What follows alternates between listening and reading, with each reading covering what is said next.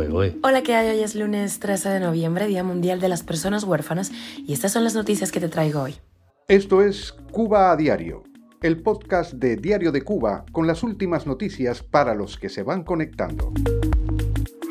La prensa oficial saca el mantra de los odiadores y pide apoyar a la visita de Nora Jones a Cuba.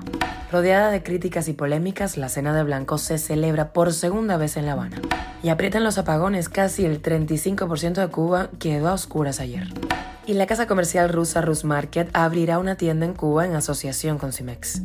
Cineastas cubanos dicen que el problema del ICAIC no es su presidencia, sino la subordinación a la burocracia.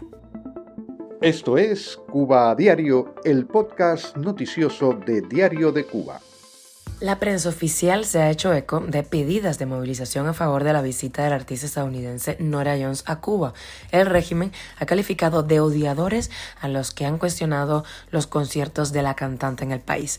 Bajo el eslogan de Vive en La Habana, la propia Nora Jones promocionó a través de sus redes sociales la oferta creada para asistir a sus dos presentaciones en el Teatro Martí los días 17 y 18 de febrero. La oferta también incluye conciertos del grupo cubano Síntesis de Alain Pérez de M. Alfonso. Además habrá deleite con las cenas en los mejores restaurantes de La Habana, incluyendo La Guarida, Cocinero, Atelier y Al Carbón, restaurantes de administración privada. El Observatorio de Derechos Culturales calificó el evento de bulo en medio de una de las crisis temáticas más profundas que ha sufrido los cubanos y con un marcado énfasis en Cuba como destino turístico.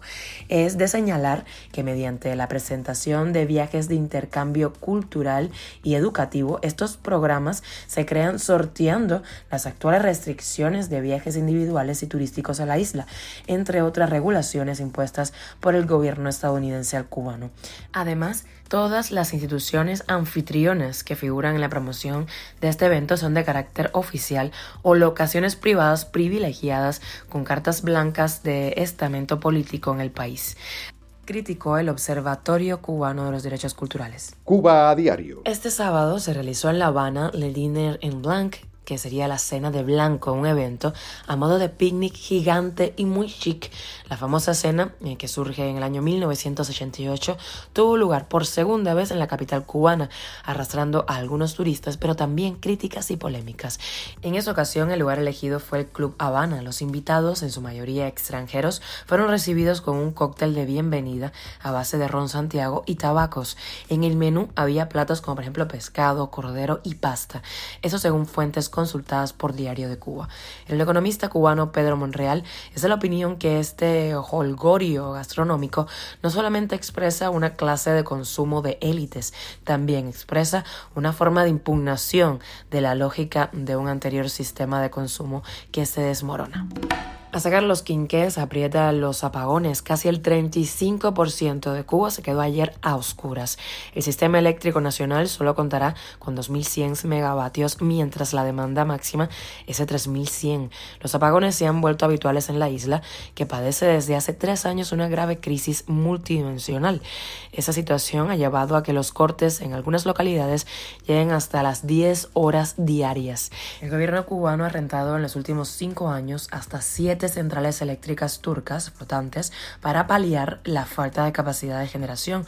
Una solución rápida pero que resulta temporal, contaminante y costosa. Cuba a diario. La casa comercial Rus Market prepara su primera tienda de productos rusos en Cuba y lanza una empresa conjunta con una entidad de la isla, así lo informó Belchikov, el director general de la compañía. Del lado cubano está Cimex, bajo el control de Gaesa. La tienda pudiera estar ubicada donde está hoy Yumuri o en Cuatro Caminos según el representante de la empresa que pues lo informó en la Feria Internacional de La Habana.